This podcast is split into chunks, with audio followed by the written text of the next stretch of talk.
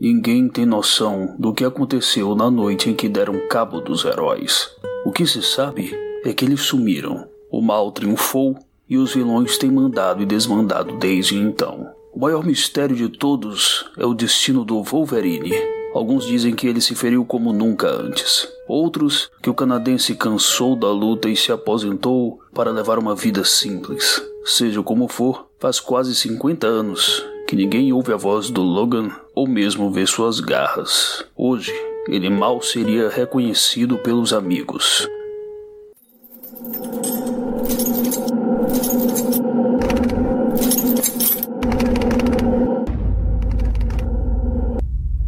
Os Escapistas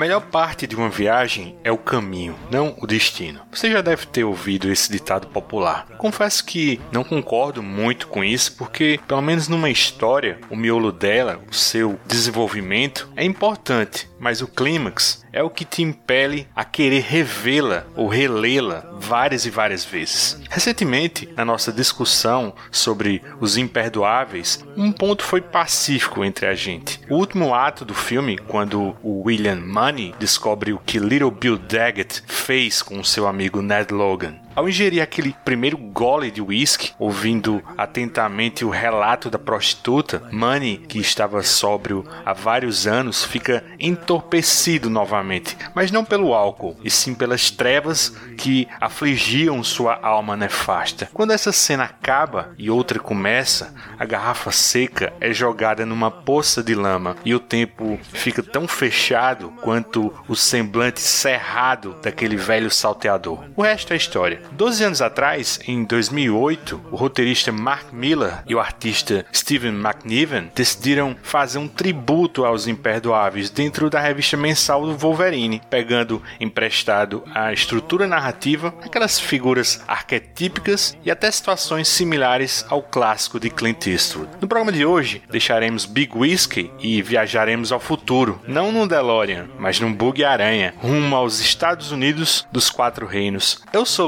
E nada escapa aos escapistas e embarcam comigo nesse road movie. Ele é o único entre a gente que tá com aluguel em dia na Hulklândia. Tamer Gomes. Um é bom, dois é ótimo. Valeu novamente pelo convite, Luiz. Vamos embora. Fazia 50 anos que ele queria gravar esse podcast. Mauro Elovitch. Estou velho, mas continuo melhor naquilo que eu faço. Ele tem coração de mãe. Já adotou o Daigoro, já adotou o Yodinha e nessa noite eu tenho certeza que ele vai adotar o Ruquinho. Reginaldo Ilman. Pior que eu gosto do Ruquinho, sabia? Tem como não gostar? é isso. Apertem os cintos e preparem-se para a viagem de suas vidas. Go tell that long-tongued liar. Go and tell that midnight rider.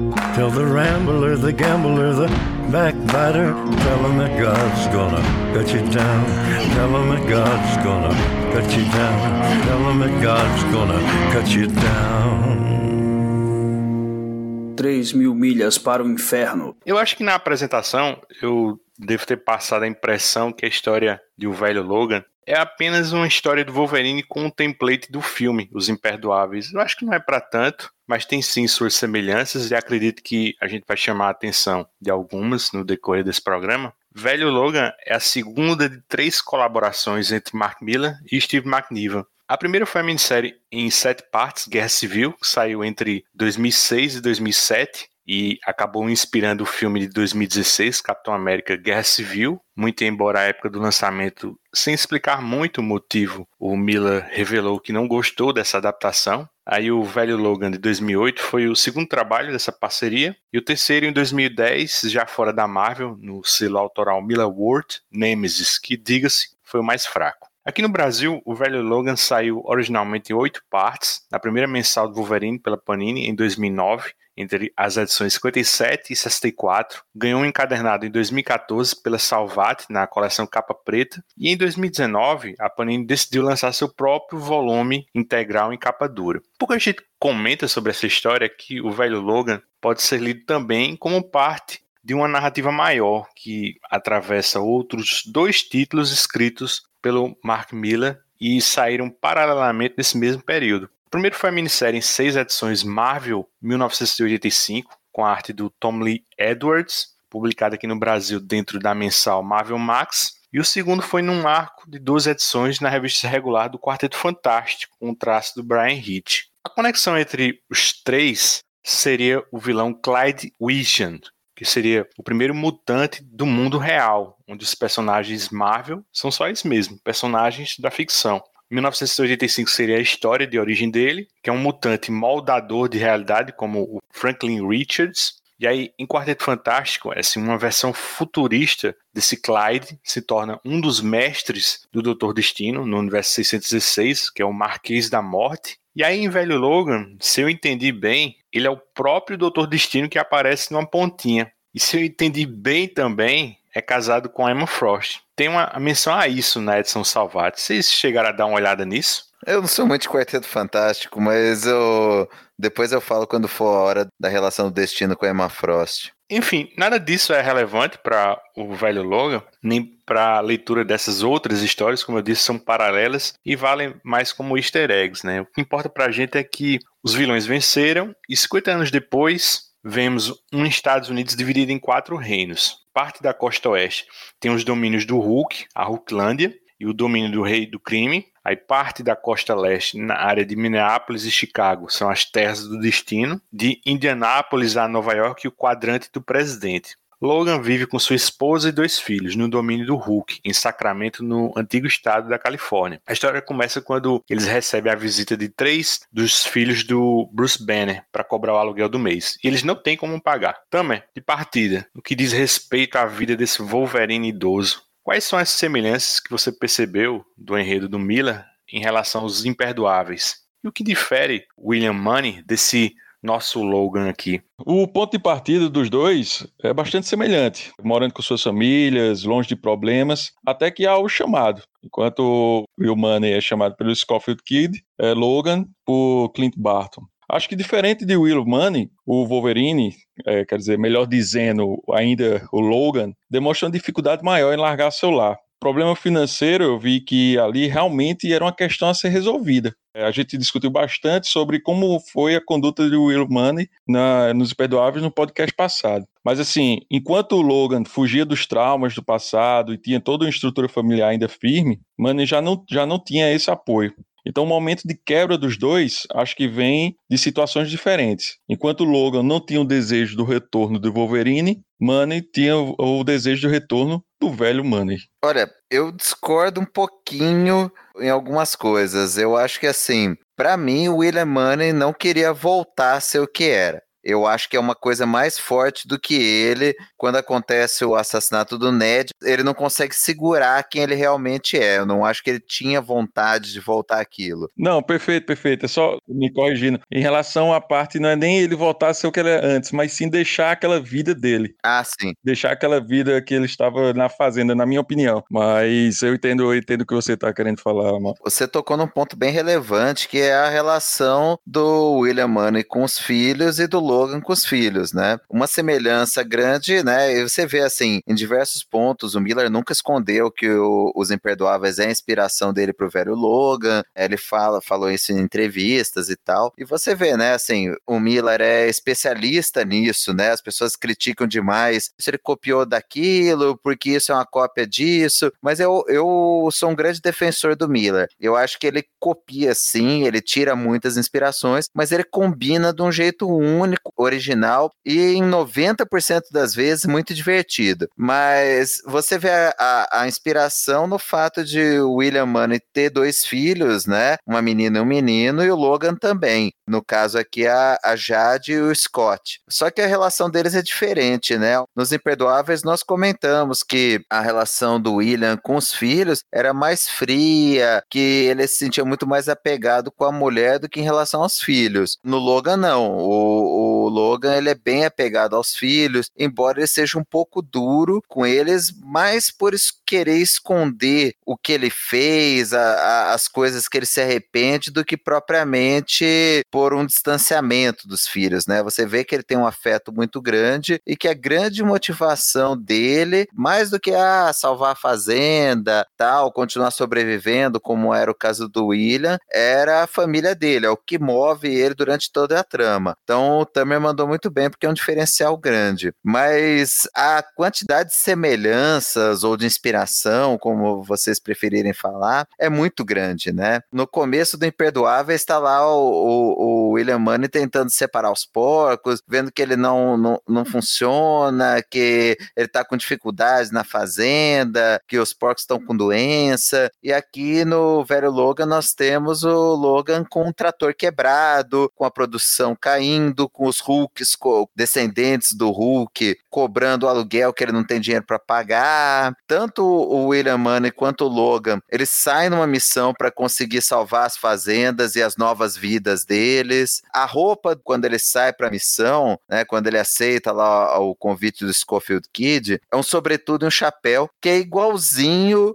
à roupa que o Logan usa no final da história. Nós temos diversos outros pontos durante a história que você vê a homenagem ali, né? No Imperdoáveis, uma das cenas clássicas é aquela que o Will tá conversando com o Ned na fogueira, falando sobre os traumas do passado, contando aquela vez que ele atirou no cara e os dentes do cara saíram pela nuca e que ele nem lembrava do porquê que ele tinha feito aquilo. Quando o Logan realmente conta pro Gavião Arqueiro por que, que ele largou de ser Wolverine, por que, que ele prometeu não sacar as garras, é numa situação exatamente igual. Os dois estão sob uma fogueira, conversando. Quando o Will Money tá com febre, tá achando que vai morrer lá e toma uma surra do Little Bill, ele fala pro Ned: não conte pros meus filhos o que eu fiz. E no velho Logan, em diversos pontos, o Wolverine esconde dos filhos o que, que ele fazia, o que, que ele fez. Então, assim, são diversos pontos de inspiração, diversos pontos semelhantes que o Miller coloca ali. E quem conhece bem a trama dá aquele sorrisinho porque vê ali o que, que o Miller quis fazer. Mas, Reginaldo, o que, é que você acha desse roteiro do Miller? É um, uma mera repetição de ideias de outros produtos culturais, como ele sempre dá um jeito de fazer no Miller World, né? Ou você acha que Velho Logan tem um temperinho diferente, né? Aproveite e faz um comentário seu, assim, o que, é que você acha da arte do Steve McNiven? Eu gosto da história.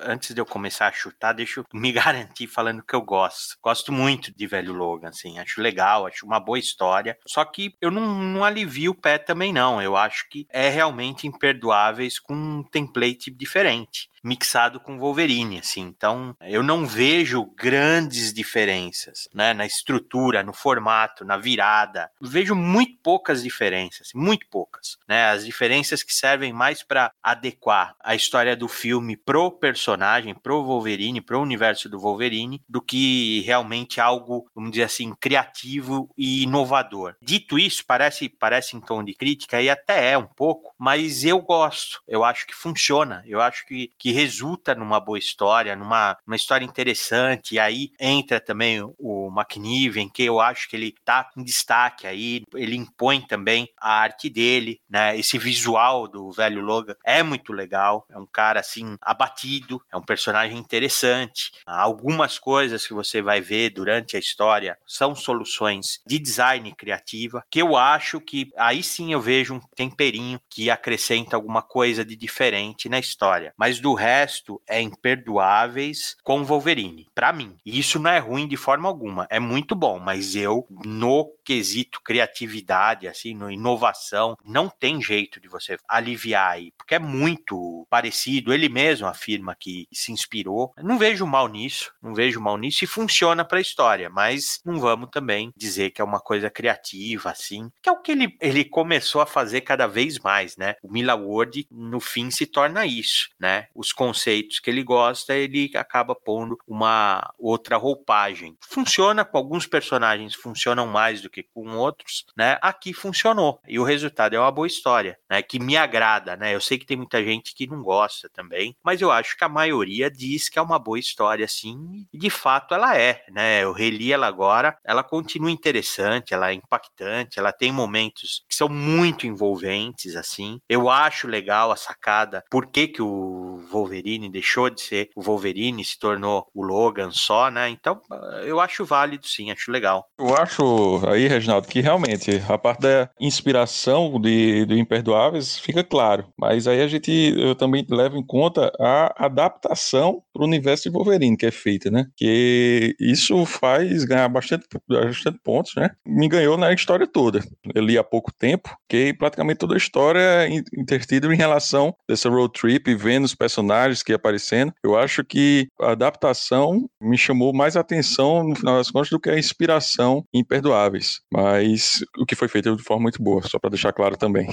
Eu concordo em parte com o que o Regi falou. Realmente, assim, a estrutura narrativa, você vê que é a mesma dos imperdoáveis. Concordo com o Regi, assim, na maioria do que ele falou em relação a ser uma boa história, não ser um negócio fácil você adaptar os imperdoáveis para um template do Wolverine. Parece simples, mas não é, da maneira como o Miller fez, não é. E eu acho que, assim, o Tamer mandou bem quando ele sublinhou que tem uns grandes diferenciais para quem gostava de Imperdoáveis da maneira como o Miller adaptou. Porque ele não buscou um passado, ainda mais o Wolverine, a saída mais fácil era botar um flashback, alguma mulher que ele gostou, ou adaptar com aquela história da raposa prateada. Era muito mais simples. Mas não, ele fez um futuro distópico do Wolverine. Ele é uma mistura de Imperdoáveis com o Mad Max do Wolverine. E ele passa por um futuro distópico no qual os vilões venceram e ele traz vários conceitos legais ali que não tinham na Marvel à época. Eu não lembro de uma história da Marvel na qual os vilões efetivamente se uniram, venceram e você é apresentado para um mundo dominado por eles, dividido em territórios por eles, decadente. Eu acho que é um grande mérito do Miller isso daí. E eu acho, viu, Mauro, que o que contribuiu para isso tudo que você está falando, sobre esses remanejamentos e o modo especial que o Miller retrabalha vários desses elementos que a gente já conhece, é o Steve McNiven. Porque eu acho incrível as imagens que ele constrói nessa história a partir de relíquias né, do universo Marvel. É como se você visse uma profanação da iconografia da Marvel, né? A, a começar pelo Fantástico Carro, do Quarteto Fantástico, né? com os três filhos do Bruce Banner. Aí mais à frente no território do Rei do Crime tem aquela cidade de Hammersfall, né, ou Queda do Martelo, né, com o Mjolnir tombado, que está na perspectiva do leitor tá enorme, né? E notem vocês que o, o, primeiro filme do Thor no MCU é de 2011, né? E como eu disse lá atrás, velho Logan, o Gibi, é de 2008. Então, eu acho que é bem razoável supor que pegaram essa ideia do martelo abandonado, assim, no meio de uma cidade, né? Daqui de o, o velho Logan. E, porra, a gente não pode esquecer do Bugaranha, né? Que era uma tosquice das histórias do Homem-Aranha, um presente do John Storm, né? O Tocha Humana, ao Peter, né? Como uma zoação, né? E o Miller acaba transformando essa vergonha alheia numa espécie de Tumblr, aquele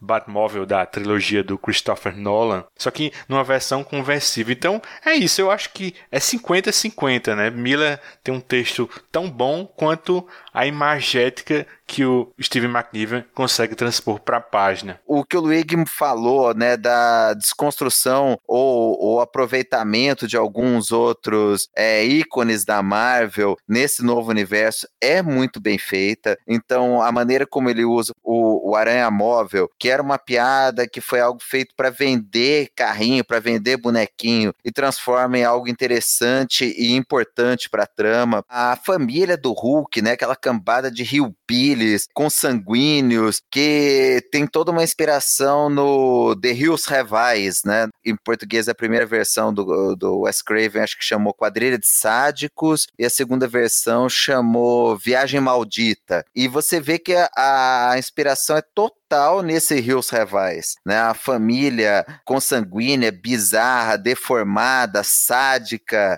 e ele aproveitou esse conceito também, misturou, e é muito legal que ele faz isso, né, com o Hulk, a explicação que ele dá no final para isso. O Luigi falou de Hammerfall, é um ponto impactante da, da história. A hora que o Wolverine tá fazendo aquela road trip pela América e você chega num ponto em que toda a esperança da humanidade é torcer pela volta dos heróis então você tem venda de souvenir e o, e o ponto de, de adoração é o martelo do Thor que ninguém nunca mais foi digno de levantar, o esqueleto do Loki que você vê durante o caminho, o, a parte que eles atravessam pelo cadáver do Hank Pym, a estátua da liberdade com caveira vermelha, o Monte Rushmore. Cara, é muito legal. É o que eu falo, para mim, o Miller não só uma coisa, eu acho que ele faz um mix de influências e apresenta pra gente de um jeito interessante, legal. Ele faz uma salada, mistura tudo e apresenta de um jeito novo pra gente. Eu concordo com vocês, viu? Assim, se eu gosto da história, ela tem coisas boas, né?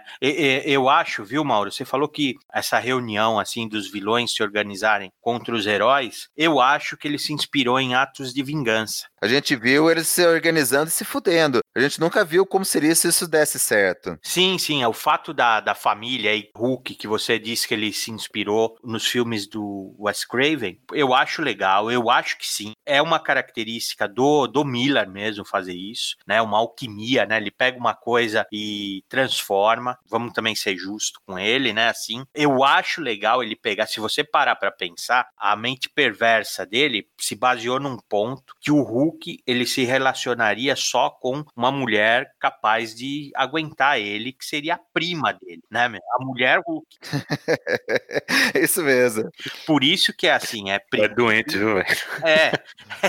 é, é Cara, mas é, é, totalmente o Rio Savais, né? Que os caras eram tudo acambados de consanguíneo, deformado no meio do deserto. Né? Então, assim, é primo com primo, saiu aquelas aberrações que são perversas, né? São realmente perversas e eu acho o Hulk um, um elemento muito interessante da história. Aí eu acho que a história por si só, ela é legal, sim, mas a, a única ressalva que eu faço, que eu vejo algumas pessoas criticarem, é que ela realmente ela é um imperdoáveis em estrutura assim, mas muito parecido, cara. A virada, a força da virada, né? Eu acho que o que o Miller fez foi realmente colocar elementos familiares e fazer, né, essa alquimia assim, né, com esses elementos que tornou uma história boa. Então, eu acho que acima da média, sim, é, é válido, né? Eu acho legal, sim, acho bem legal. Não gosto do Bug Aranha, não, acho, acho uma bobagem.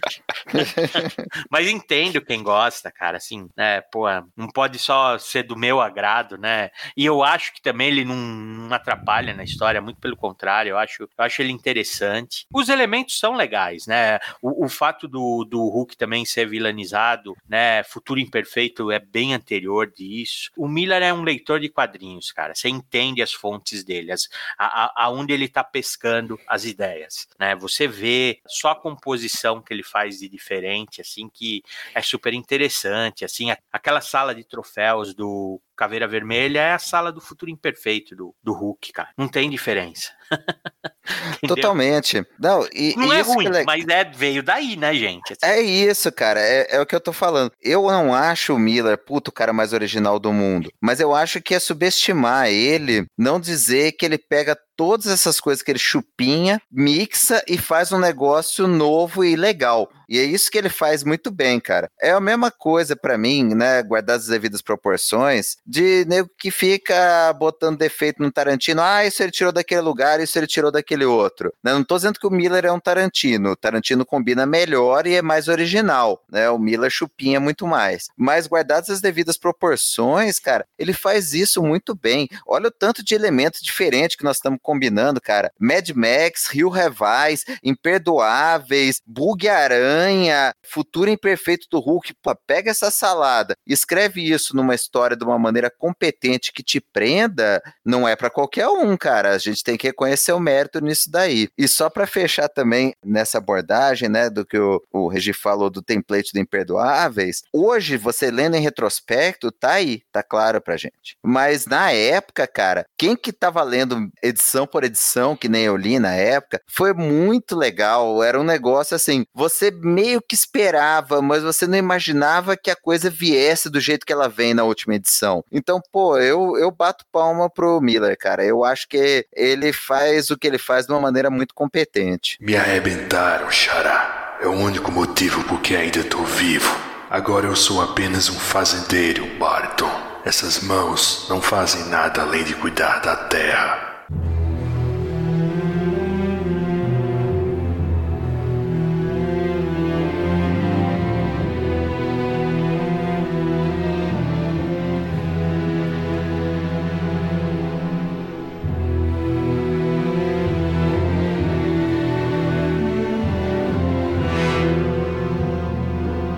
Sobre as referências, né? Eu acho curioso que o Clint Barton dele aqui reúne o, o Schoolfield Kid e o Ned Logan num personagem só, né? Porque assim, tem o, o lance que ele não enxerga direito, né? A, a, pontaria do Ned, né? Que se a gente traz a, a, a, tradução literal do codinome dele, né? O Hawkeye, né? O olho de falcão, né? Assim, e o Ned vivia dizendo que conseguia atingir o olho de uma águia voando, né? Tem uma, uma certa rima aí, né? Mas assim, Mauro, queria te perguntar assim, pra que diabo assim o, o Clint Barton, né, o, o, velho Gavião Arqueiro, precisa de um Wolverine covarde ao seu lado, né? Se mesmo cego, né, ele pode até dirigir, né, o Bug Aranha, né, e até defender-se de qualquer ameaça. Apresenta esse personagem e o início da jornada dos dois. Eu gosto muito do Gavião Arqueiro nessa história. Uma porque é legal a analogia que você fez, ele é realmente uma mistura do Schofield Kid com o Ned Logan.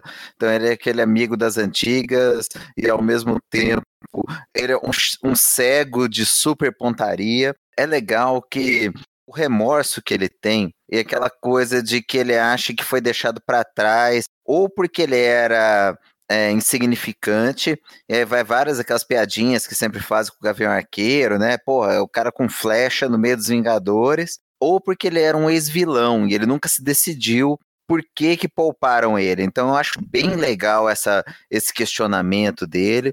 E eu gosto também porque o, o Miller construiu esse Gavião Arqueiro como o Clint Barton merdeiro, sabe? Que é o, o, Clint Barton mais legal que tem nas histórias. É o Clint Barton que tem lá no arco do, do Matt Fraction, né? Isso muitos anos antes. Então é um, um Clint Barton que ele mesmo fala, né? Ele encontra lá a mãe da filha dele, que era a filha mais nova do Peter Parker, e ele casou com ela, e ele fala que é a terceira ex-mulher dele. Então, assim, sabe? É o, o, Clint Barton que só faz cagada, sempre larga os outros na mão, que tá sempre envolvido em, em, em rolo com mulherada. Eu acho um personagem super interessante, muito divertido, bem construído, e é um personagem que depois lá mais pra frente você vai descobrir que ele tava em busca de redenção. Todo mundo considerava ele a escória, um cara, né, uma carta fora do baralho, e no final você vê que ele faz o Logan atravessar essa América fodida por um ideal, por por acreditar que ele está transportando é um tipo de soro de super soldado que vai reavivar os Vingadores, que vai conseguir vencer os vilões, que depois de todos esses anos já estavam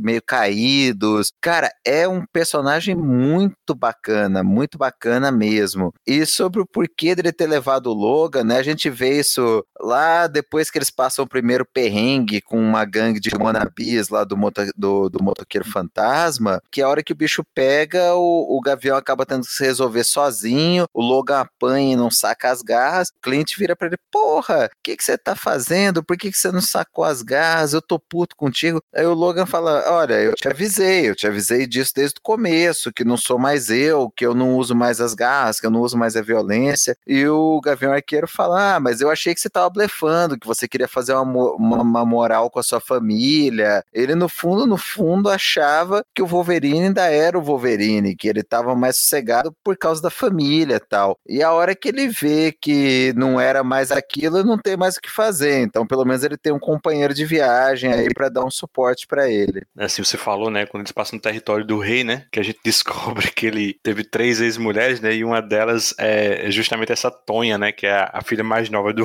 do Homem-Aranha, e teve até uma filha com ela, né, que é essa Ashley. E aí eu acho que rende uma cena foda, né, bicho, desse uso do, do Bulgar Aranha, né, subindo pelos prédios, né, para resgatá-la, assim, de um prédio onde ela é mantida presa, né, pelos homens do Rei do Crime, né, o Rei do Crime da vez, né, ele não é nem o Wilson Fisk, né, e aí eu, eu acho um barato que o Clint, ele fica bem orgulhoso, né, pensando que ela tinha sido capturada, assim, como heroína, né, mas o que ela queria mesmo era derrubar o rei e tomar o, o lugar dele, né, é legal nessa sequência, né, que esse rei do crime, né, que não é um personagem conhecido, não era do universo Marvel, ele só pegou alcunha, ele tomou o território matando, né, na traição o Magneto, era o território do Magneto, e ele enquanto rei, né, você vê que os heróis que, que entre aspas, né, o, o grupo que tenta derrubá-lo, que é liderado pela filha do Clint Barton, ela com uma roupa de, de Mulher-Aranha, era inspirado nos heróis urbanos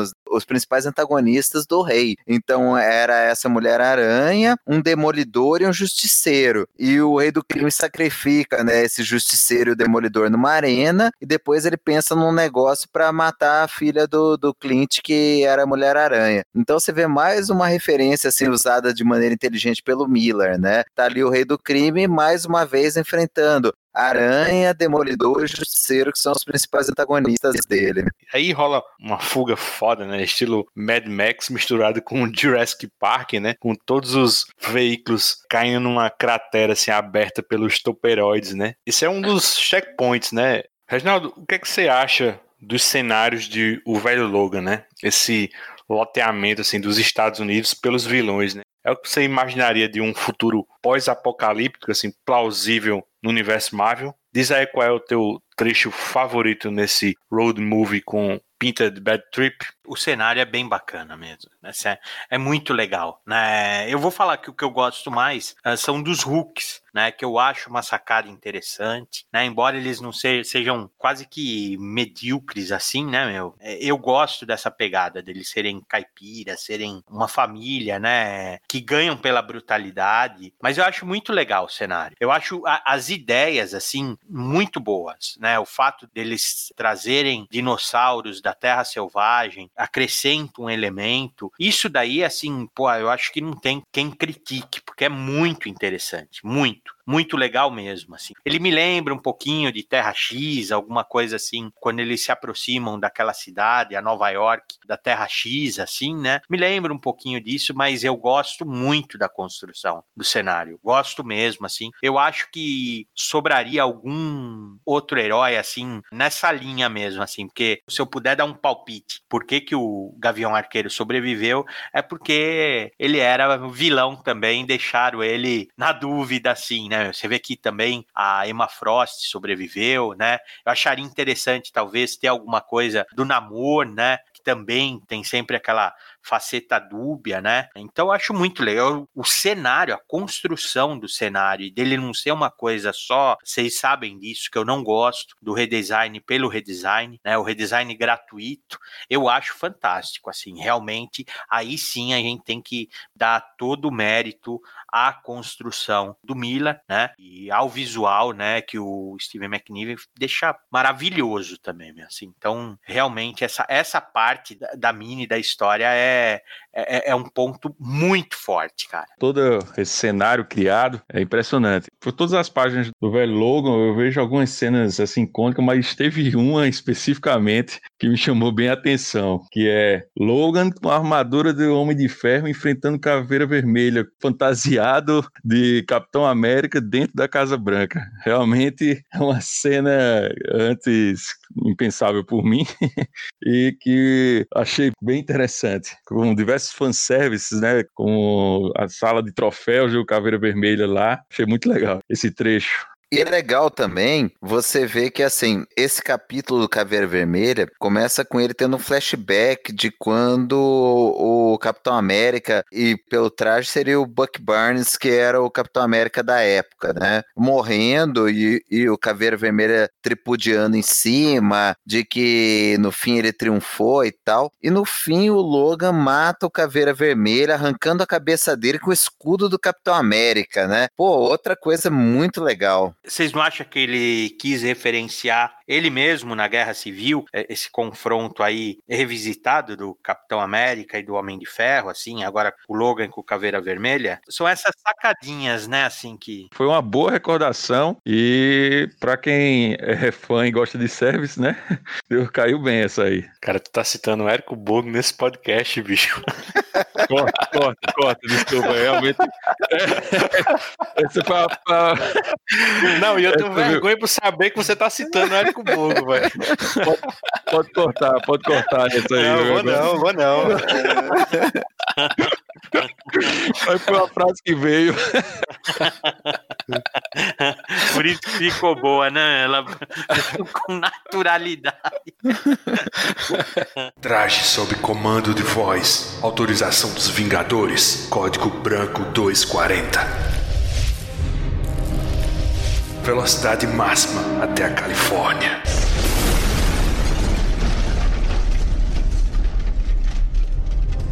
Eu acho muito foda, assim, acho que um dos momentos favoritos, assim, quando eles estão sendo perseguidos, assim, por aquele Tiranossauro Rex, né, que tá possuído pelo um simbionte Venom, né, e aí eles são salvos pelo raio negro dos inumanos, né, ele dizendo, assim, bem baixinho, né, assim, pare, mas, assim, que com os poderes dele, né, assim, vira, acho que uma descarga sônica, assim, descomunal, né, isso é, é bem na, nas terras do destino, né, e aí eles são recebidos na região proibida mutante, né, tem lá naquele mapinha lá, né, todo começo do capítulo tem um checkpoint, né, o mapa dos Estados Unidos, assim, e para quem me conhece, eu adoro o mapa, né, e, e esse percursozinho, cara, eu acho um barato. Eles são recepcionados, assim, num bunker, né, mantido pela Emma Frost, e ela parece jovem, né, mas na verdade é porque ela tá projetando essa imagem imagem na cabeça deles, né? Ela deve estar tá bem velhinha, né? Aí ela ordena que seus mecânicos façam reparos no bug-aranha, né? Porque ele caiu naquela cratera dos toperoides, né? E aí eles seguem viagem, mas eu, eu acho barato essa passagem, sabe? Assim,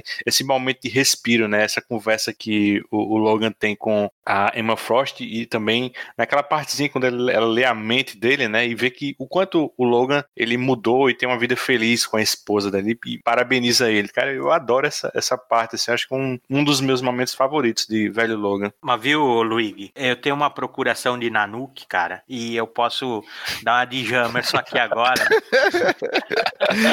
Proceda com cautela, meu amigo. Momento Jamerson. Porque, meu, isso daí, assim, é, é, é o Inventando moda com o Raio Negro, né? Apesar que não é só ele que faz isso, mas o Raio Negro, ele não podia falar nada. Ele não pode falar nada. Não é que ele pode sussurrar e, e projetar projetar, direcionar o poder dele. Se ele abrir a boca, qualquer coisa que ele falar, originalmente, né, ele tem a força de uma explosão nuclear, assim, qualquer coisa que ele falar. Então, assim, não é bem assim que o poder dele funciona, né? Se, se o Jamerson tivesse aqui, eu tenho certeza que ele, que ele ia ratear disso, porque é, é realmente, assim, é, é, é um ajuste do roteirista, eu entendo isso. Eu acho que até, vamos ser justos, não é só o Miller que faz isso atualmente com o Raio Negro, mas por princípio ele não fala. O poder dele, assim, teria que ser usado no espaço, alguma coisa assim, porque nível de destruição não é, ele não é um poder efetivo, assim, né, para ser usado dessa forma, assim. Imagina que o dinossauro desmaiou só, né, meu, com o sussurro dele. Não é esse o poder original do Raio Negro. Eu acho que isso daí já é, isso daí já é desde a, da, de quando apareceu os Inumanos lá no quarteto do Kirby, né, e do, do Stan Lee, que eles já tinham esse princípio princípio do Raio Negro não usar o poder dele de forma alguma, né? Ele voava, ele podia soltar um raio da anteninha, tudo, mas sussurrar, soltar uma palavrinha, dar um gritinho, ele não pode fazer nada disso. É, mas até o Hickman né, usou isso no, nos Vingadores dele, né? Mas assim, como disclaimer, né? E, e, depois o Jamerson vai querer me bater, mas os inumanos são uns personagens tão merda, cara, que qualquer uso criativo que algum autor faça deles já tá valendo.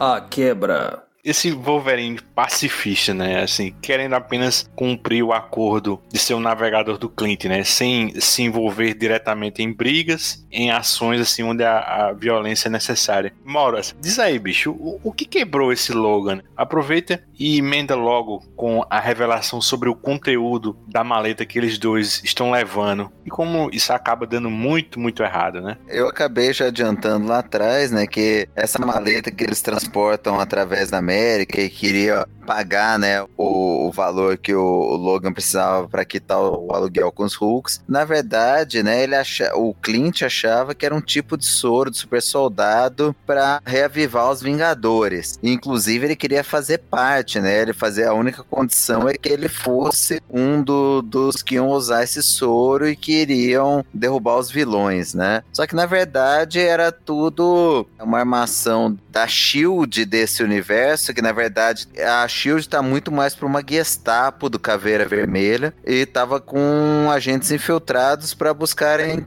conspirações contra ele. Então, assim que o, o Clint chega com esse soro lá, tanto ele quanto o Wolverine são alvejados por esses agentes infiltrados da Shield, né, se fazendo passar por revolucionários. Antes deles chegarem nesse momento, tem aquilo que eu falei lá atrás, né, da revelação do Logan, do motivo pelo qual ele parou de usar as garras, pelo qual ele prometeu nunca mais usar violência, né, feito essa revelação sob uma fogueira lá, num momento meio imperdoáveis mesmo, que também é outra sacada legal do Miller, que mostra que o Wolverine, no momento em que os vilões se uniram e fizeram a revolução deles e derrubaram os heróis, eles usaram um mistério para criar uma ilusão. E aí, né, assim, de novo um roteirismo do Miller, né, como o Regi falou, é um mistério muito overpower que criou uma ilusão não só ótica, mas também olfativa para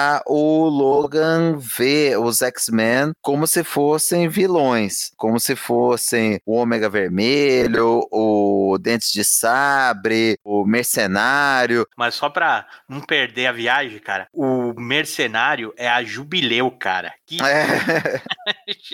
né?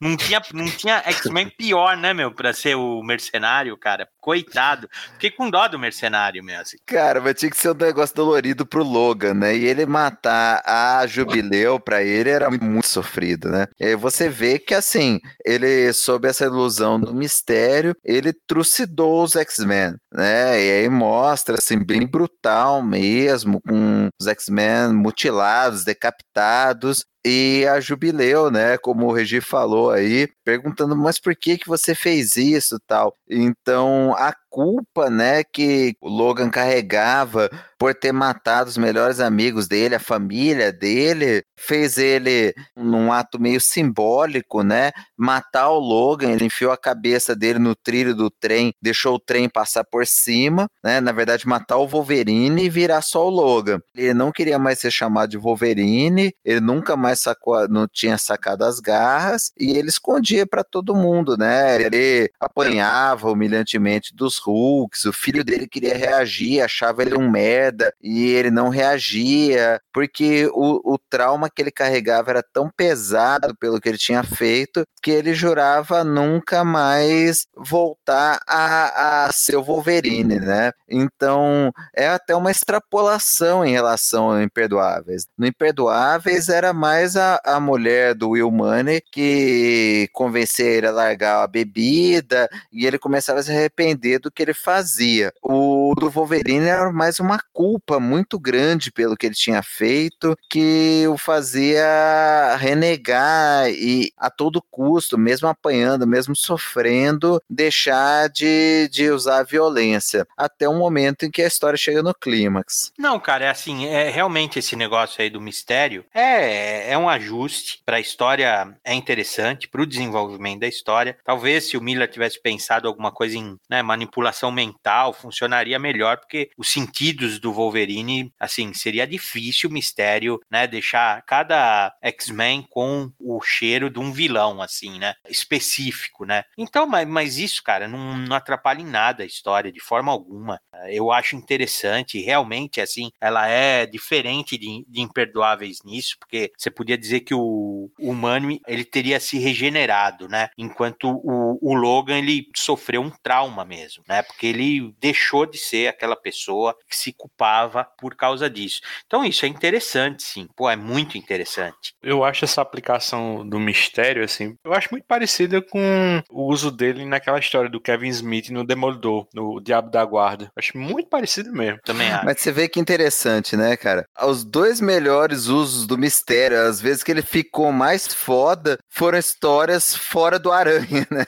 É, no Aranha é ele sempre foi um merda. As melhores utilizações do mistério foram numa história do Demolidor e numa do Wolverine. Ah, inclusive no cinema, né, meu? Que o mistério do, do filme do Aranha eu acho bem ruinzinho, cara. Assim, bem, bem difícil, assim, de explicar o, o uso do poder, né, meu? Eu lembro, não sei se vocês lembram disso, que é um filme velho pra caramba, cara. Aquele FX, que era só de. Pô, velho. Cara, é... legal demais. Legal demais. eu imaginava o mistério isso, assim, cara. Efeito, sabe? Efeito prático, né, meu? assim, um cara habilidoso no efeito prático, né? E não como, por exemplo, aí parece quase um superpoder, né? Você imaginar enganar o Wolverine ou mesmo o Demolidor, cara, num ponto desse, assim, né? Eu imagino o mercenário falando com a voz da Jubileu, assim, cara. Puta merda, é pra pirar mesmo, assim, para deixar o Wolverine ficou maluco. É justificável, cara, ele ter pirado. Né? Pode ter passado dias ou semanas. Só me lembro da folhagem molhada,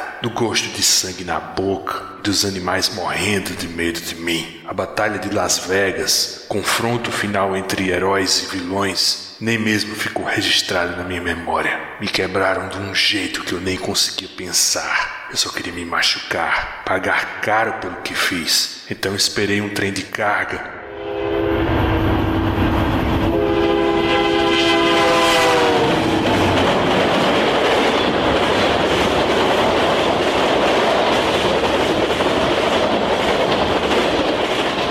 e matei Wolverine.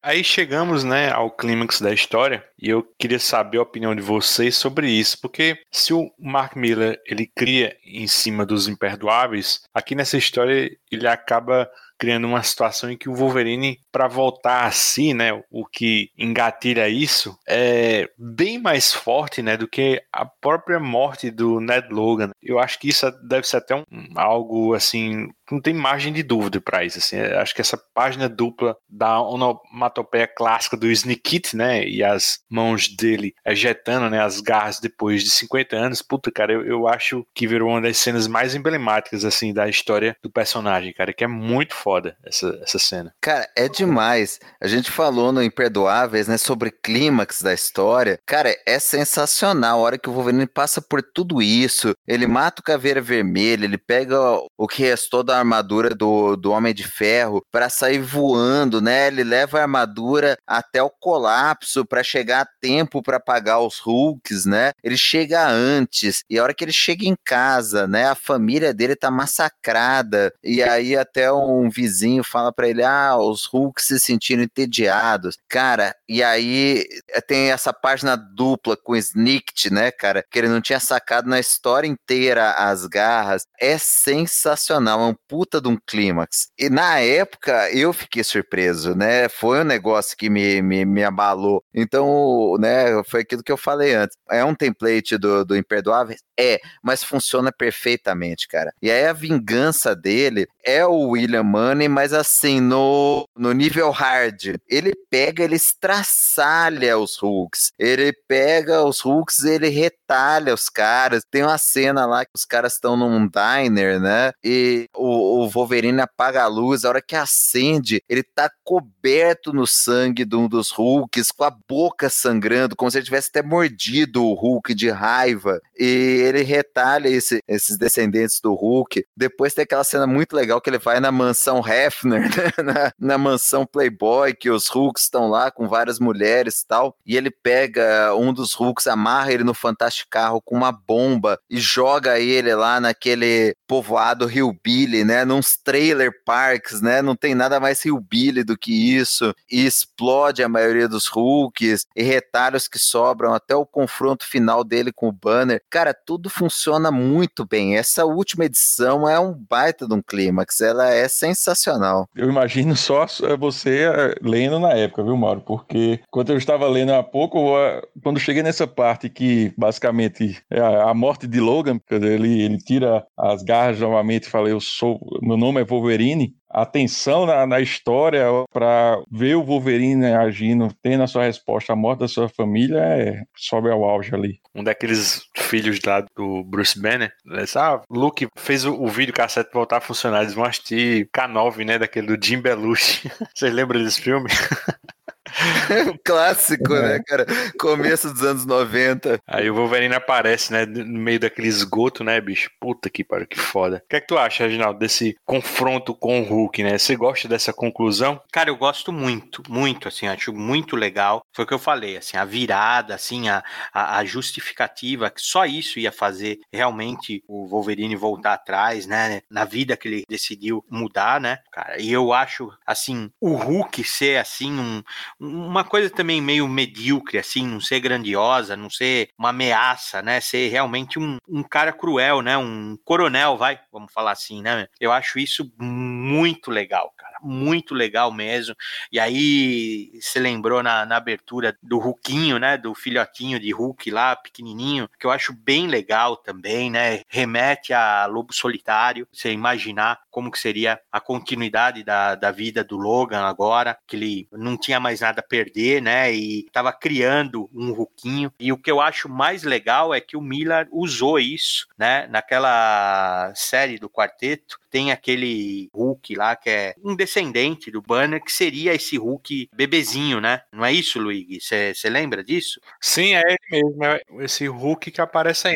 Ele aparece logo no, no comecinho, né? No Fantástico Carro, que são três filhos do Hulk, né? Aí tem a, a mulher e a mulher tá amamentando ele. Ele já aparece logo no comecinho da história. Isso. E bem caipirão, assim, bem Rio Billy mesmo, né? A mulher com o filho pendurado no peito enquanto vai cobrar o aluguel, né, cara? Eles fizeram uma caracterização bem redneck, né, cara? É, essa, essa família Hulk é grotesca, né? É grotesca, assim, é proposital é, é ser, ser desse jeito, assim, né? Porque eu realmente acho, assim, não é uma ameaça cósmica, uma coisa grandiosa, Wolverine é heróico, é o Wolverine se vingando, cara, né? Então, eu gosto muito disso, muito mesmo. Acho, acho bem legal mesmo, assim. E esse desdobramento, que acho que é assim, não é todo mundo que depois consegue acompanhar ou faz o link do Hulk ele ter crescido com os valores do Wolverine, né? Ter sido educado e bem educado, né? Que você imagina um filho do Wolverine, né? Não, desse, não do Logan que a gente viu, né? Que ele era um bom pai, mas do Wolverine teria um filho meio, sei lá, porra louca, assim, não, e é, é um Hulk comportado, o Hulk que aparece no, no quarteto do Milan. Ele parece o professor, né? Sim, sim, sim, é verdade, é verdade, né? Ele é, ele é controlado, né? Não, e aparece bem esse como que ele vai chegar nesse desenvolvimento na mensalzinha do velho Logan que veio depois, né? Além da família do Hulk, escrota, o próprio Bruce Banner, né, cara? Ele é assim, um velho completamente louco, né, cara? Degenerado pela radiação gama. Ele vira um Hulk meio bizarro, meio marrom. E você vê que ele matou a família do Logan, não por causa de aluguel, nem para mandar recado, nem nada, mas porque ele tava há décadas sem um adversário à altura, né? Ele tava entediado. E o confronto final ser dele contra o Wolverine. E a primeira história do Wolverine ter sido uma história do Hulk, dele ter aparecido como um antagonista do Hulk, é sensacional, cara. O Miller mandou muito bem nisso aí. Meu nome não é Logan, Xará. É Wolverine. Mauro, pra gente fechar aqui essa parte aqui do bloco do, do velho Logan, faz assim um pequeno resumo dessa continuação apócrifa da jornada do velho Logan, né? Que começa inicialmente com o Jeff Lemire, né? Eu adianto já que eu não gosto, porque eu sou apaixonado por esse cenário do velho Logan, assim, essa América, assim. Eu acho que a partir do momento que você pega esse personagem e coloca dentro do universo corrente, universo Marvel, e tira aquele Wolverine, eu acho que perde todo o apelo. Para mim é trocar seis por meia dúzia. Não tive a menor empolgação para acompanhar. Até li o primeiro arco, né? Que foi até nas Guerras Secretas, né? Do Hickman, né, que foi escrito pelo Bendis, é, li o comecinho também com o Jeff Lemire, mas não me pegou. Aquela pegada assim meio Exterminador do Futuro, né, assim, como se ele fosse tipo um Kylie Reese tentando evitar o que virá acontecer no universo dele, né? Não sendo o universo dele, não me ganhou não, cara. Você acha que valeu a pena acompanhar? A mim, o final do velho Logan, da maneira como o Miller fez, era perfeito, era redondinho, porque o, aquele mundo tá fudido, os vilões mandam no mundo e ele resolve sair da apatia e fazer algo acontecer de novo. Então dá a entender que ele vai fazer o próprio time de super-heróis dele com esse Hulkinho, né? Que ele vai criar ele para derrubar os vilões. E eu acho uma puta de uma sacada. E ele cavalgando rumo ao pôr do sol. Então, para mim, esse final do Miller era o final perfeito. Mas pra gente ver o que veio depois, vamos colocar no contexto da época, né? Primeiro vamos pensar começar no, no, nas Guerras Secretas. Nas Guerras Secretas do, do Hickman, eu gosto muito mais dos tains do que da trama principal. Eu acho a trama principal cheia de furo, cheia de coisas que você tem que subentender, típico do Hickman, como ele fez lá nos Vingadores, que não me agrada tanto. Os tains não. Os tains eram legais, eram releituras, diversas histórias clássicas da Marvel, dentro daquele multiverso, com novas consequências. Eu achei muito bacana os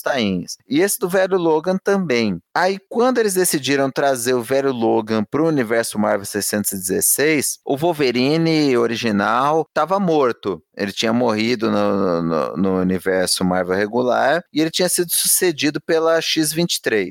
E eu vou te confesso, eu não gosto. E não é por machismo ou por achar que a X-23 não é um bom personagem, muito pelo contrário. Eu gosto da X-23 como X-23. Eu adoro a Laura como aquele personagem clone do Wolverine, violenta, etc. Vem as histórias da X-23 como a Wolverine, não são legais, elas são todas fofinhas. O Tom Taylor dá uma, uma personalidade mais, mais palatável da X-23 que não me agrada, não me agrada mesmo. E, e eu tava sentindo falta de ter uma história do Wolverine no universo Marvel, no universo Marvel regular quando veio esse velho Logan no universo Marvel, eu resolvi falar, pô, vamos ver onde isso vai dar. No começo, eu gostei muito dessa pegada do Lemire. Eu falei, cara, é, é legal o Wolverine vindo para esse universo, tentando matar os que eram os principais antagonistas, os que causaram aquele futuro distópico do, do velho Logan. As histórias são bacanas, eu gosto, ao contrário do Luigi, eu gostei da pegada que ele estava levando ali. E aos poucos ele vai vendo que esse universo nosso não é o universo dele, é um universo em que o Capitão América na época estava velho, em que o Gavião Arqueiro tinha sido substituído pela Kate Bishop, e ele vai vendo que o mundo não era mais aquele que ele imaginava. Então tava legal, ele, vi, ele via que ele tinha parado em outro universo, e aí chegou num ponto em que o Lemire saiu e veio o Ed Brisson, que ele ligou foda-se, que ele falou: "Ah, cara, tá faltando um Wolverine nesse universo. A trama do Lemir fechou, ele viu que não conseguiria impedir aquele futuro dele, que era outro universo. Então vou escrever histórias do Wolverine como se o velho Logan fosse o Wolverine normal. Então, assim, desvirtua, desvirtua. Mas foi legal na época? Foi. Foi porque a gente voltou a ter história de Wolverine e histórias bacanas e umas tramas, assim, interessantes, divertidas. E a conclusão do velho Logan Logan, a maneira como ele morre no arco lá Dead Man Logan, é bem bacana, cara. Ele volta pro universo aí das Wasteland, pelo, pro universo do Miller, o Hulkinho dele já virou um Hulk pré-adolescente, tem um desdobramento com o Hammerfall e para mim assim valeu a pena a jornada. Teria sido melhor se tivesse ficado na minha imaginação com o que o Miller fechou, talvez, mas para época serviu para mim muito bem. Quer comentar, Renan? Olha, cara, eu também contrariando aí você, Luigi, eu adoro essa fase. Não é nem que eu gosto, eu adoro, principalmente porque tem a arte do André Sorrentino, que eu achava que era a André Sorrentino, então gostava até um pouco mais. Fiquei decepcionado vi era um homem, né, meu? Eu também pensava que aquele artista também italiano é Simone Bianchi. Eu achava que era uma mulher também, mas é um homem também. É, esses italianos aí, meu, são perigosos. Né? É. Lançar um oi sumida, né, meu?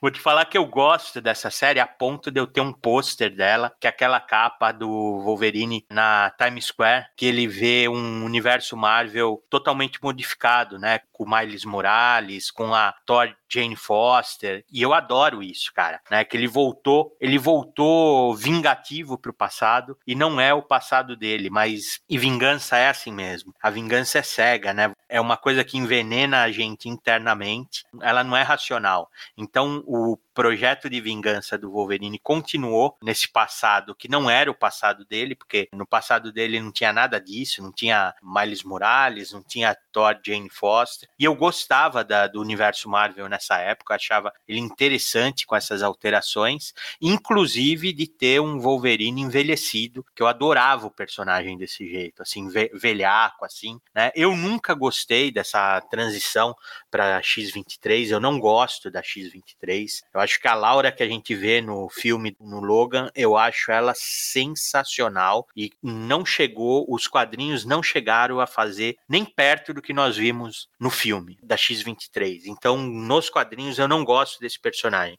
Gosto mais do Daken, né, do filho do Wolverine do que da filha, né? Eu acho que o filho do Wolverine realmente é interessante porque ele foge da sombra do pai, né? Ele é vilanesco, ele é dúbio, ele é riquíssimo personagem, riquíssimo, assim, muito legal.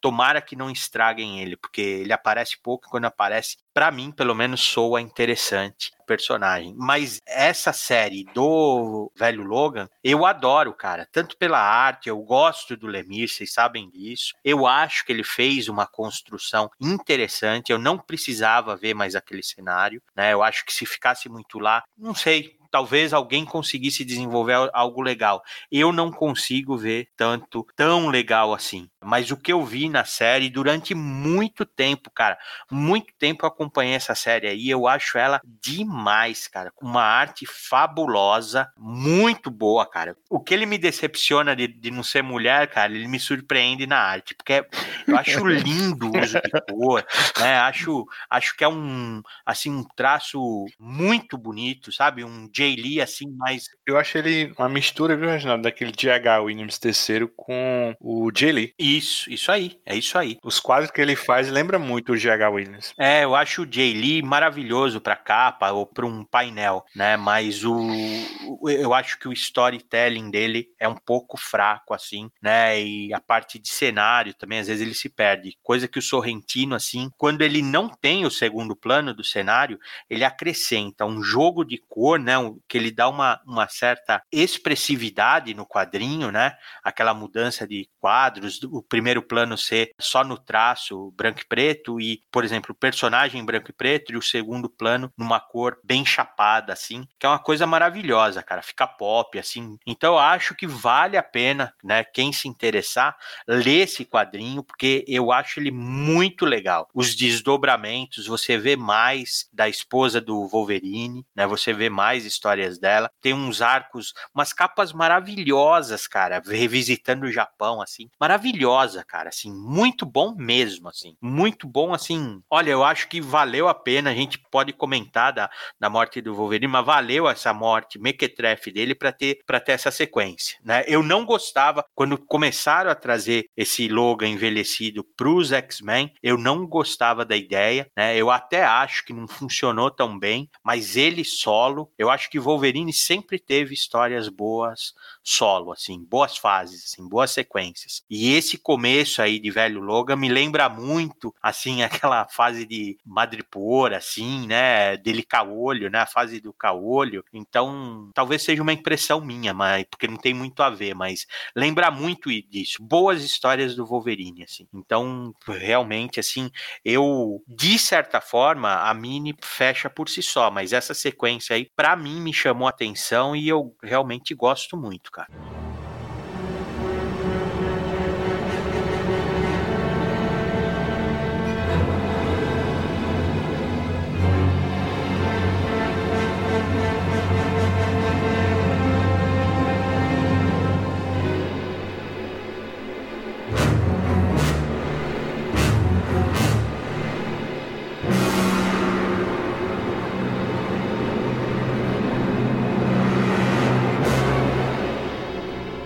Carcaju Blues. Vamos tentar agora desmistificar alguns mitos populares a respeito do Wolverine, né? E também, me diz aí, depois que você leu essa história, você acha que o velho Logan inspirou o filme Logan do James Mangold em 2017? O que é que há de verdade nisso? O questionamento cai muito bem para mim, Luiz, porque eu, diferente de vocês, acreditei e caí nesse mito. Então vocês imaginam minha surpresa enquanto eu, eu li a história do velho Logan e olhava todos aqueles personagens que nunca que estariam presentes num filme da Fox, né, por exemplo, porque não tinha o direito cinematográfico de nenhum deles. Então, até mesmo o plot da história, para mim, assim, do Logan, não lembra praticamente nada o velho Logan. Tem, logicamente, um, um caráter do road trip, mas com meio que com objetivos diferentes. A busca por algum sentido para o que resta na vida em Logan, no filme, lembra muito mais a jornada em A Morte do Wolverine, por exemplo. É, eu acho que a, a morte do Wolverine, assim, pelo menos no, no filme Logan, ele pega aquelas drogas, né, que ele tem aquela regeneração rápida, né, e tem um fato, assim, que o, o, o próprio fator de cura dele para, né? Assim, é o Reed Richards que aparece, que diz que, sabe, você acha que você tem câncer, porque se for algum momento você foi irradiada e pergunta se ele teve na, na explosão de Hiroshima e Nagasaki, é eles que teve, né? E assim, os ossos foram irradiados com radiação, né? Mas assim, no, no, eu acho legal mais o filme porque ele tá sendo envenenado com adamantium, né? Porque o, ele envelheceu, né? Ele envelheceu e o fator de cura dele não tá mais dando conta, né? Eu acho bem legal essa dinâmica do envelhecimento no filme Logan, né? Assim, muito melhor que a forma que se apresenta no velho Logan, né? Inclusive, acho que o, maior insight do filme, eu acho que é justamente o fato do professor Xavier ser o responsável pela morte da maioria dos X-Men, porque ele ficou velho e teve Alzheimer, cara. Tem um, insight, assim, mais brilhante do que esse, assim, uma coisa bem natural, assim. Ele velhinho, ele no filme, até brincam com isso, né? Ah, você é octogenário. Não, ele sou nonagenário. E foi isso, assim, ele teve uma descarga psíquica que,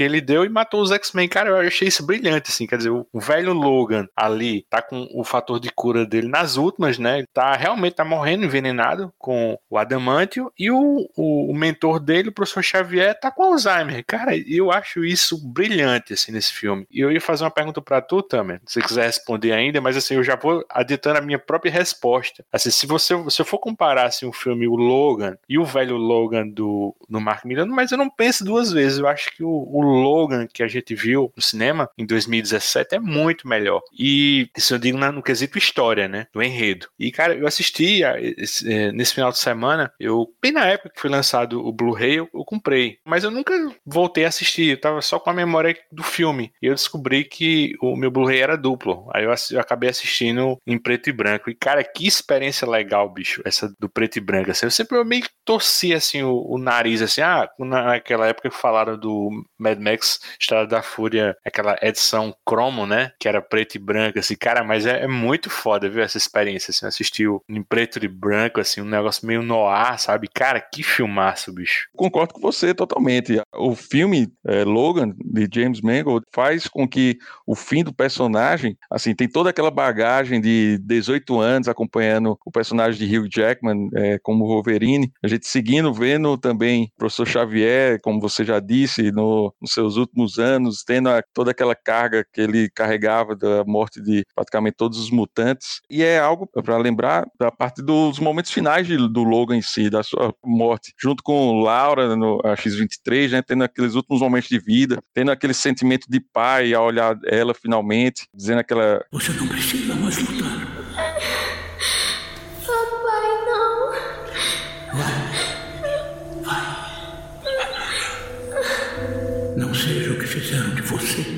Putz, é um filmaço, um filmaço. E ressoa também a, a, mensagem de Imperdoáveis, né, que a gente comentou no podcast, né, que quão difícil é você lidar com a morte de uma pessoa, né, porque em dado momento, assim, essa mesma mensagem acaba indo parar em Logan, né, porque a Laura diz, ah, mas eu, eu, eu mato só homens maus, né, mesmo assim, em algum momento isso vai ser cobrado de você. Ele fala algo bem similar a isso que a gente falou, né, que toda vida, boa ou ruim, você tem um preço a se pagar, né? E você vai vendo que esse Logan do Hugh Jackman tá pagando esse preço nesse filme, né? Tudo que ele fez, né, na vida toda, né? Você tem pesadelos? Sim, pessoas me machucando. Os meus são diferentes. Por quê? Eu machuco as pessoas. Eu também machuquei pessoas. Vai ter que aprender a viver com isso. Eram pessoas ruins. Dá no mesmo. É, justamente, é até algo interessante que me chamou a atenção, quero até ver o comentário de vocês, que algo que, que liga as três histórias, o velho Logan, a morte de Wolverine e o filme Logan, engraçado é, é meio que a tendência suicida do Logan, né? Ele tem alguma ação suicida, né? Um bota a cabeça no trilho do trem, no outro, como quando tá conversando com Kit Pride, é, na morte do Wolverine, fica aquela sensação de adeus, ele tirar suas garras na sua própria cabeça. E Logan, ele o tempo todo tá andando com essa bala de adamantio. É algo que chama atenção, né? De certa forma, também é uma coisa que rima também com as raízes dele samurai, né? Como se fosse um sepulcro, né? Ele achar que falhou e tirar a própria vida como uma questão de honra, né? Perfeito, perfeito. Cara, eu acho que assim, o que mais tem em comum entre Logan e o velho Logan, né? Além do fato de ele ter envelhecido, e olha que no, no filme ele não envelheceu tanto quanto na minissérie, né? Em quadrinhos, é o fato do Wolverine ter desistido de lutar. Nos quadrinhos a gente sabe por quê, né? A gente falou por quê. No filme é porque o Xavier acabou matando todos os X-Men e aquele cientista conseguiu anular o gene mutante por meio da comida, evitar que surgissem novas mutações. Então, o Logan estava ah, desesperançado em ambas as histórias. No velho Logan, ele carregava aquela culpa, então ele sentia que ele não, não devia lutar, que toda vez que ele lutava ele acabava causando uma tragédia. E no filme ele estava desesperançoso, ele não tinha por que mais lutar, os, os mutantes tinham morrido, ele não tinha mais o que o motivasse. Então, essa desesperança, esse abandono dele no começo do filme, no começo da história, eu acho que é o ponto em comum dos dois, além da idade. Eu concordo com o Luiz que eu gosto muito do desenvolvimento do filme em relação à questão da paternidade com a Laura, em relação à maneira como ele resolve fechar aqueles pontos dele do passado, e mesmo como o final dele é quase como um sepulcro, é quase como um final do Lobo Solitário, sabe? Ele aceita o destino dele, ele mata quem ele tem que matar e aceita a morte porque aquilo acabou, a missão dele acabou. Então é bem bonito, né? E eu já falei isso, acho que no podcast do Lobo Solitário. Depois que eu virei pai, eu virei um chorão de merda. E essas histórias assim de paternidade, pai e filho, me afetam muito. E esse final do Logan, para mim, é perfeito, sabe? É a história do Wolverine que eu sempre quis ver contada no cinema e já vi, revi, vi na versão no ar e continua me agradando da mesma maneira uma coisa que eu percebi nessa última reprise minha, aliás, que foi a primeira reprise, né, como eu acabei de falar, é que é um hacking também para o próprio X-Men, né, porque eu fiquei pensando, sabe, naquela cena final, quando a Laura, ela pega a cruz e vira, e fica o X, e faz também, uma, de certa forma, faz um tipo um referência àquela capa clássica do Marco Silvestre, né, mas assim, é como se fosse o velório dos X-Men, né, como se os X-Men tivessem mortos, né, e cara, é, é incrível, né, poderia ser o último filme dessa franquia, né, fechando com chave de ouro, né? Mas ainda tinha que ter o, o Saga da Fênix Negra, né? Pra... Cara, pra que falar de coisa ruim hoje? Pois é, mas, mas é que eu digo assim, que é, é como, é, o filme funciona como um hack, né? Como, é, como fosse o velório, assim, como fosse o final mesmo da franquia X. Eu achei espetacular, bicho, espetacular isso aí. E é legal também, assim, né? Além de fechar esses pontos, assim, de uma maneira redondinha, dá uma esperança de novos mutantes pela, por aquele grupo que a Laura conseguiu atravessar a fronteira. Não é um final de todo desolador, ele tem alguma esperança. E é legal porque, assim, finalmente em um filme solo a gente tem uma retratação do Wolverine como a gente gostaria de ver, sabe? Violento, amargo, mas com honra, sabe? Aquilo até começou bem no filme lá do The Wolverine, né? Em português, Wolverine Imortal, mas a coisa descambou completamente no final. E, e é legal como ele consegue amarrar até o, esse filme, né? Porque nesse filme tem a cena que a, a Mariko, que eles fizeram, sei lá, ter um dom mutante de prever o futuro, falar que eu vi o seu futuro e você estava morrendo com seu coração nas mãos. E no Logan, ele tá ali de mão dada com a Laura no momento que ele tá morrendo, né? E fala, ah, então é assim que. That's how it feels, né? Assim que, que se sente. Você não sabe se é. Se sente ser um pai, sente como é morrer. Então, porra, puta, final perfeito, cara. É, é muito bonito. Quer comentar, Reginaldo, sobre velho Logan e Logan?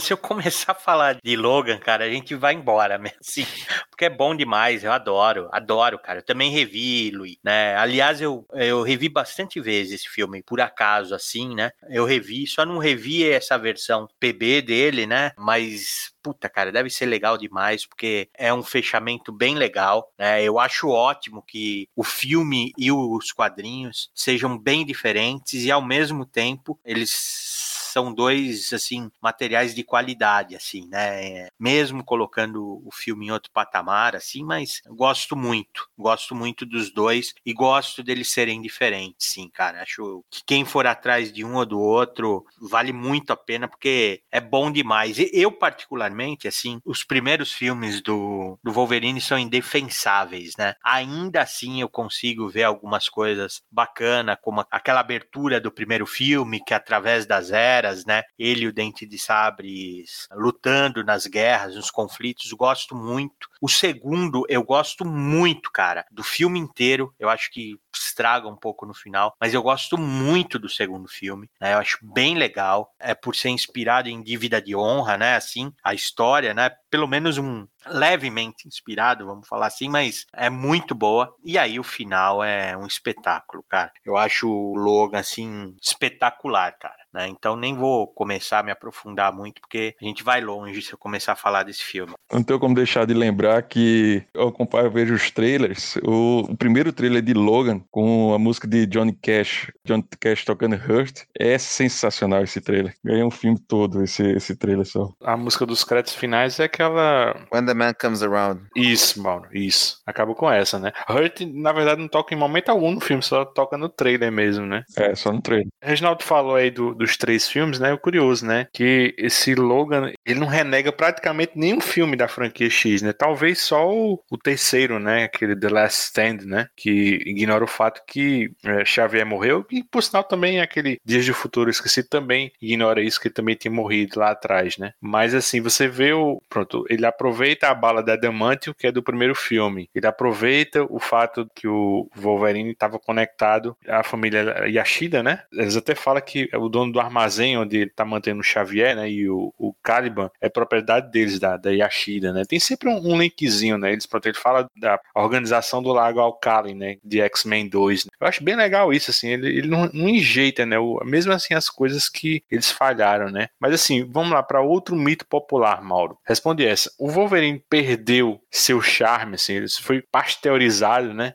Há quem diga que essa a versão pré-Logan de Hugh Jackman de 2000 até o filme de 2017 ajudou nisso. Até onde isso é verdade, assim. Por último, eu estendo a pergunta a vocês todos: como seria um Wolverine ideal? Olha, essa é uma polêmica que vem faz um tempinho. Tem uma história, eu não lembro quem é o autor, é de um quadrinho que eu comprei numa CCXP um tempo atrás aí, que mostra, né, o, o Wolverine do Hugh Jackman alto, idolatrado pelas mulheres, sequestrado pelo Wolverine dos quadrinhos, baixinho, feio, e querer falar, ah, você me desvirtuou, você deturpou toda a minha ideia, agora eu vou cortar tuas pernas, você vai ver como é que é o que, que era para ter sido planejado Wolverine. Você lembra que quem que é o autor dessa história? Eu não, não lembro, mas é muito bacana. É Danilo Beirute, moro. Isso, isso mesmo. Pô, muito massa essa história. Eu vou pe... Aliás, eu tô com ela pertinho aqui do meu lado, por coincidência você falou. O nome dessa história, Carcaju Blues. É, muito massa. Ah, já acordou? Onde eu tô? Quem é você? Eu? Eu sou quem você deveria ser. O anti-herói, o cara baixinho e feio em fim de carreira, que depois de ter esgotado todas as opções acaba no meio de um bando de guris. Eu sou a raposa solta no galinheiro. Um exemplo para aqueles garotos e garotas que sabem que nunca vão ser populares. Olha só pra você. Alto, olhos claros, corpo depilado, o sonho americano e osso. Tudo errado, cara. Eu não entendo como ninguém percebeu a substituição. Eu era prova de que não precisava ser nem bonito, nem alto, nem super poderoso, e ainda assim podia de alguma forma fazer parte do grupo. Meus amigos vão sentir minha falta e virão atrás de mim. Aí é que tá, você não deveria ter tantos amigos. Deveria ser um lobo solitário. Esperança daquele garoto loser que senta num canto da sala. Mas ao invés disso, olha no que eles te transformaram.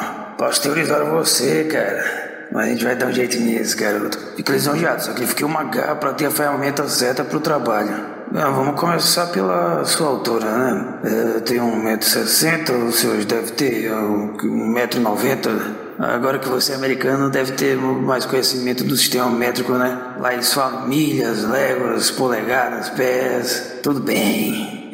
Vamos ver como você fica com um ou dois pés a menos eu acho muito bacana. Assim, eu entendo que o Wolverine tem evoluído com a época, que ele começou, era só o chato reclamão dos X-Men e violento, depois ele virou um arquétipo do Dirty Harry, né, na época com o John Byrne e o Claremont, e ele começou a ganhar mais destaque e tal, ele teve várias encarnações, vários jeitos de ser visto. Eu realmente não gosto do Wolverine fofinho. Ah, o Wolverine Wolverine professor, o Wolverine sábio, sinceramente não me agrada. Eu gosto mais do Wolverine eternamente em conflito. O Wolverine que tem uma natureza selvagem, instintivamente recorreria para a barbárie, mas que se contém por causa de uns princípios samurais, por causa de uma honra que ele resolveu adotar. Então, para mim, a versão definitiva do Wolverine, o Wolverine mais emblemático de todos os tempos, é aquele da minissérie do Dívida de Honra, né, escrita pelo Claremont e desenhada pelo Frank Miller. Aquilo para mim é o Wolverine. Embora ele tenha várias versões interessantes, vários desdobramentos, eu entendo que o personagem tenha que evoluir, mas eu acho que algumas evoluções acabaram descaracterizando e eu acho que até a popularidade excessiva dele levaram a colocar em tudo que é equipe, em tudo que é lugar. O Wolverine no, no, nos Vingadores não me agrada. Então, assim, eu entendo, mas para mim o melhor Wolverine é aquele e as derivações daquilo para mim são as mais interessantes. Reginaldo, qual é teu Wolverine ideal? Ah, cara, eu tô com o Mauro, né? Você acha que é esse Wolverine solo de dívida de honra? Eu acho que é o melhor.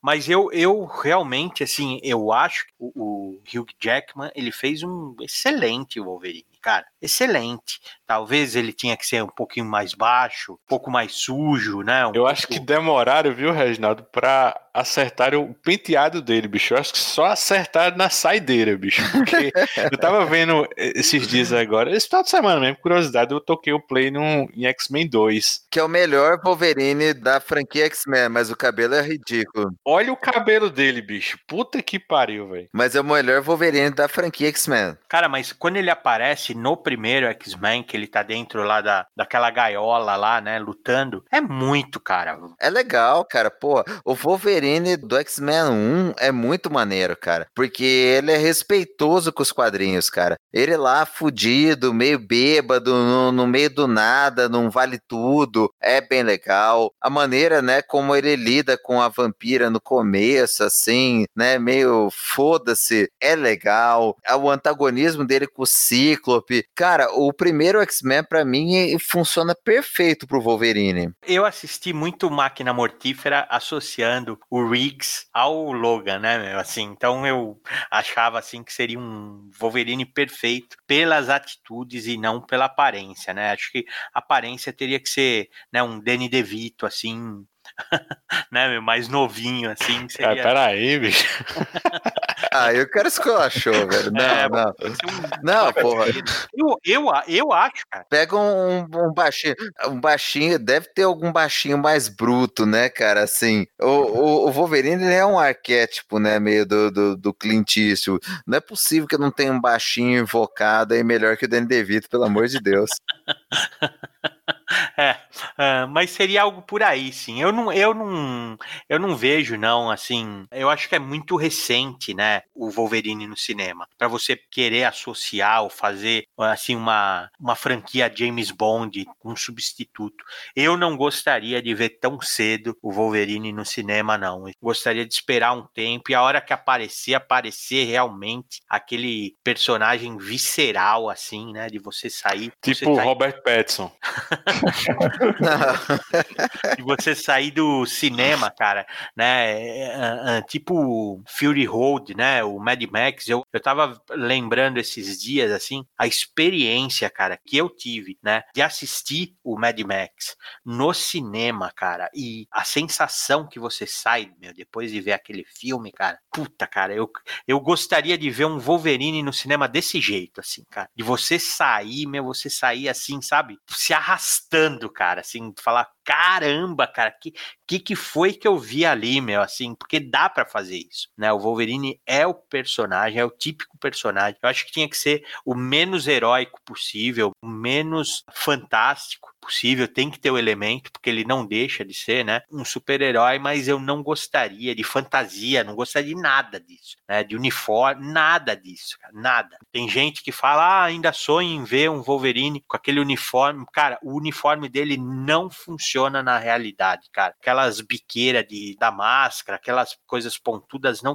assim como vocês estão falando do cabelo, eu acho que o, o uniforme é pior ainda, cara. É uma coisa esquisita, assim, espalhafatosa, uns chifres, uns chifres assim laterais que eu acho que não funciona. E foi o que eu falei. Quando aparecer aí esse, esse retorno do Wolverine pro cinema, tem que ser de arrebentar, cara. Concordo, concordo com o Reginaldo também. Assim, eu cresci com a visão do Wolverine da série animada dos anos 90, né?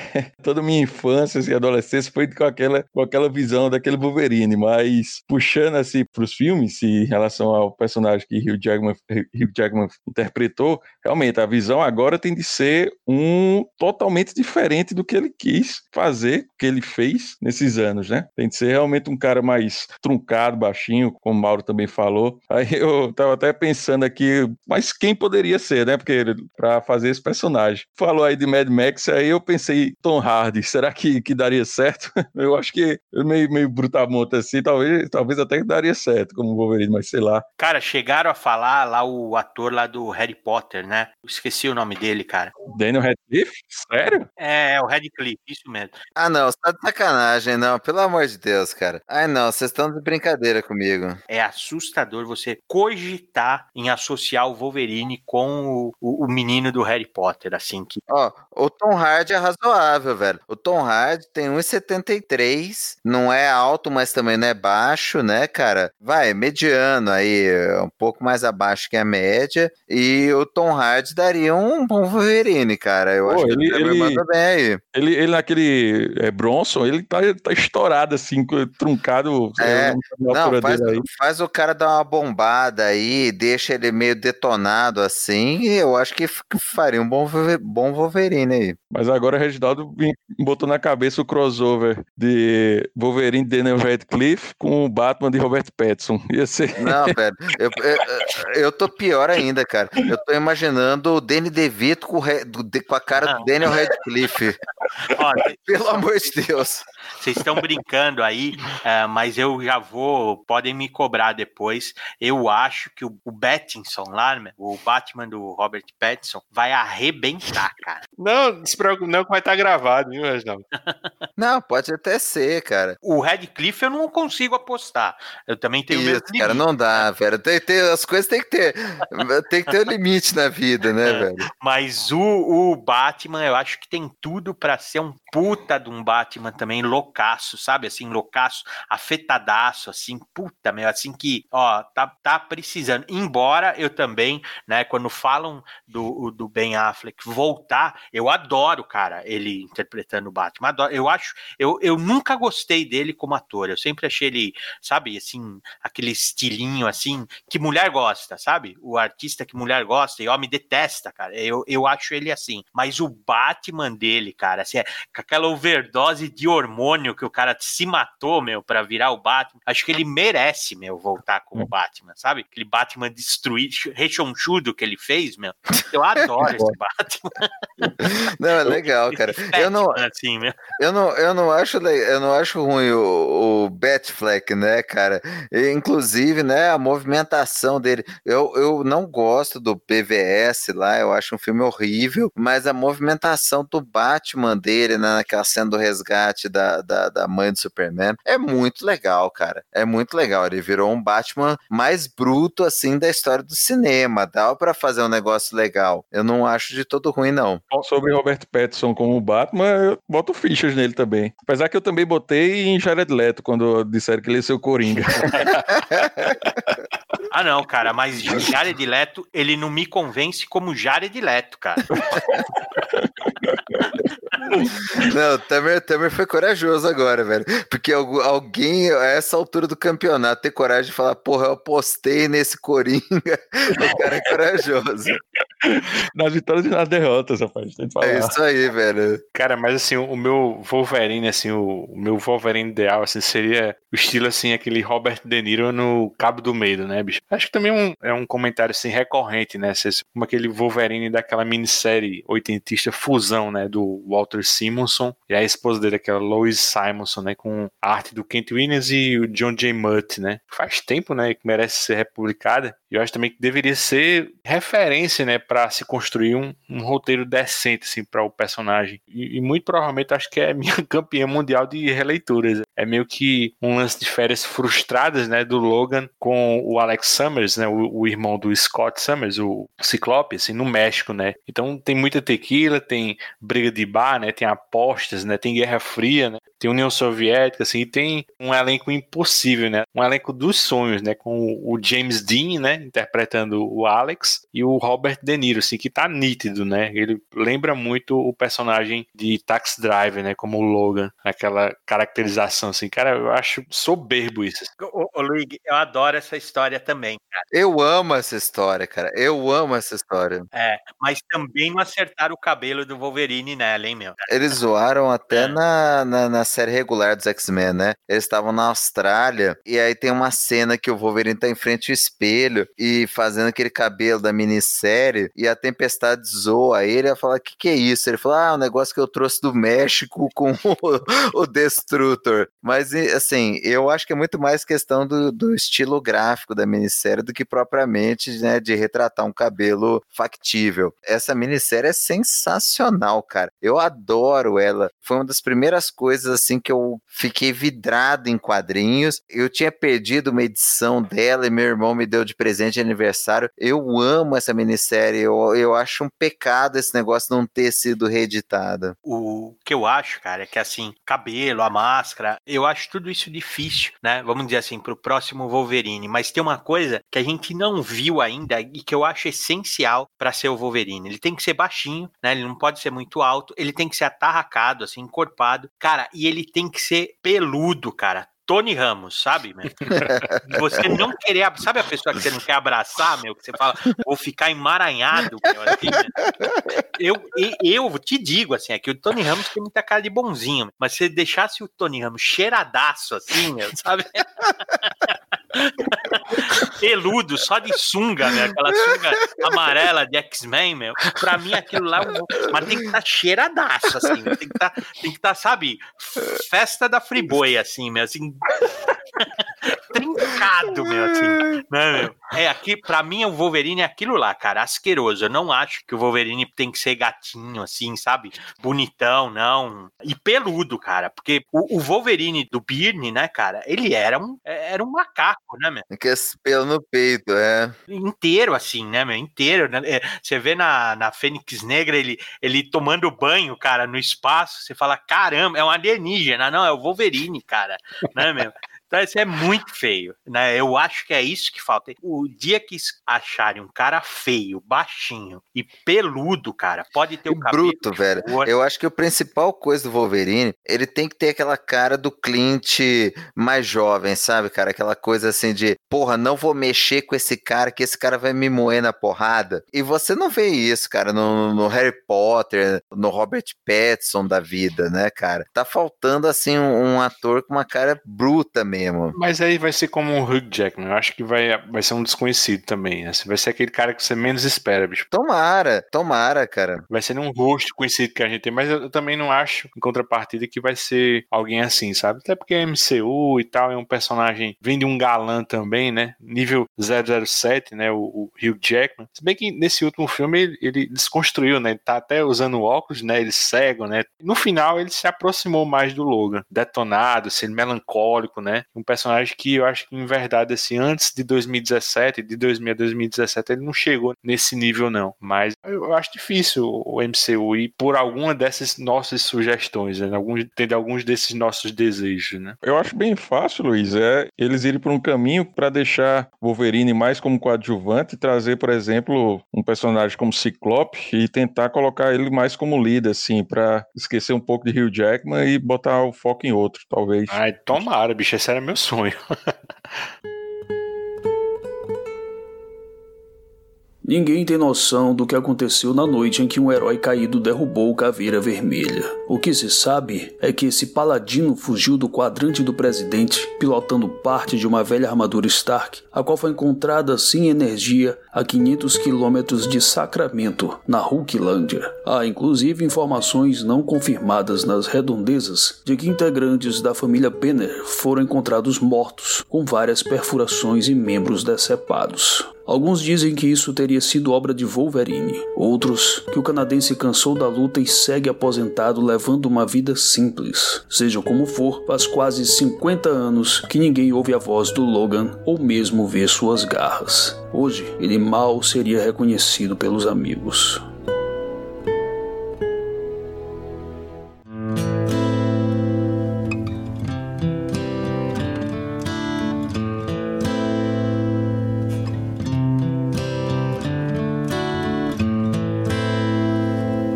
I hurt myself today to see if I still feel. I focus on the pain, the only thing that's real. The needle tears a hole, the old familiar sting. Try to kill it all away, but I remember everything. Então é isso. Nós vamos ficando por aqui. Não se esqueça, os escapistas estão no Spotify, iTunes, Google Podcasts, Deezer ou no seu agregador favorito. Se você quiser registrar sua opinião sobre qualquer podcast da família Escapistas, é só dar seu pitaco no Twitter, arroba os escapistas, ou no Instagram, arroba os escapistas podcast. Se você gostou do que ouviu, assina o nosso feed, indica esse podcast para outras pessoas, faz um jabazinho pra gente na sua rede social, deixa o teu comentário no iTunes, dá uma estrelinha pra gente, isso ajuda o podcast a ter mais visibilidade na podosfera. Quer ajudar os escapistas a manter esse trabalho? Compre seu velho Logan, livro, Blu-ray, qualquer coisa, através dos nossos links e banner no site. Eu gostaria de agradecer aos meus velhos amigos, valeu Tamer, Valeu, abraço. Mauro, Valeu, Xaná. Reginaldo, Valeu, valeu. um abração pessoal e até o próximo, os escapistas. I am still right here. What have I become? My sweetest friend. Everyone I know goes away in the end. And you could have it all my empire I will let you down.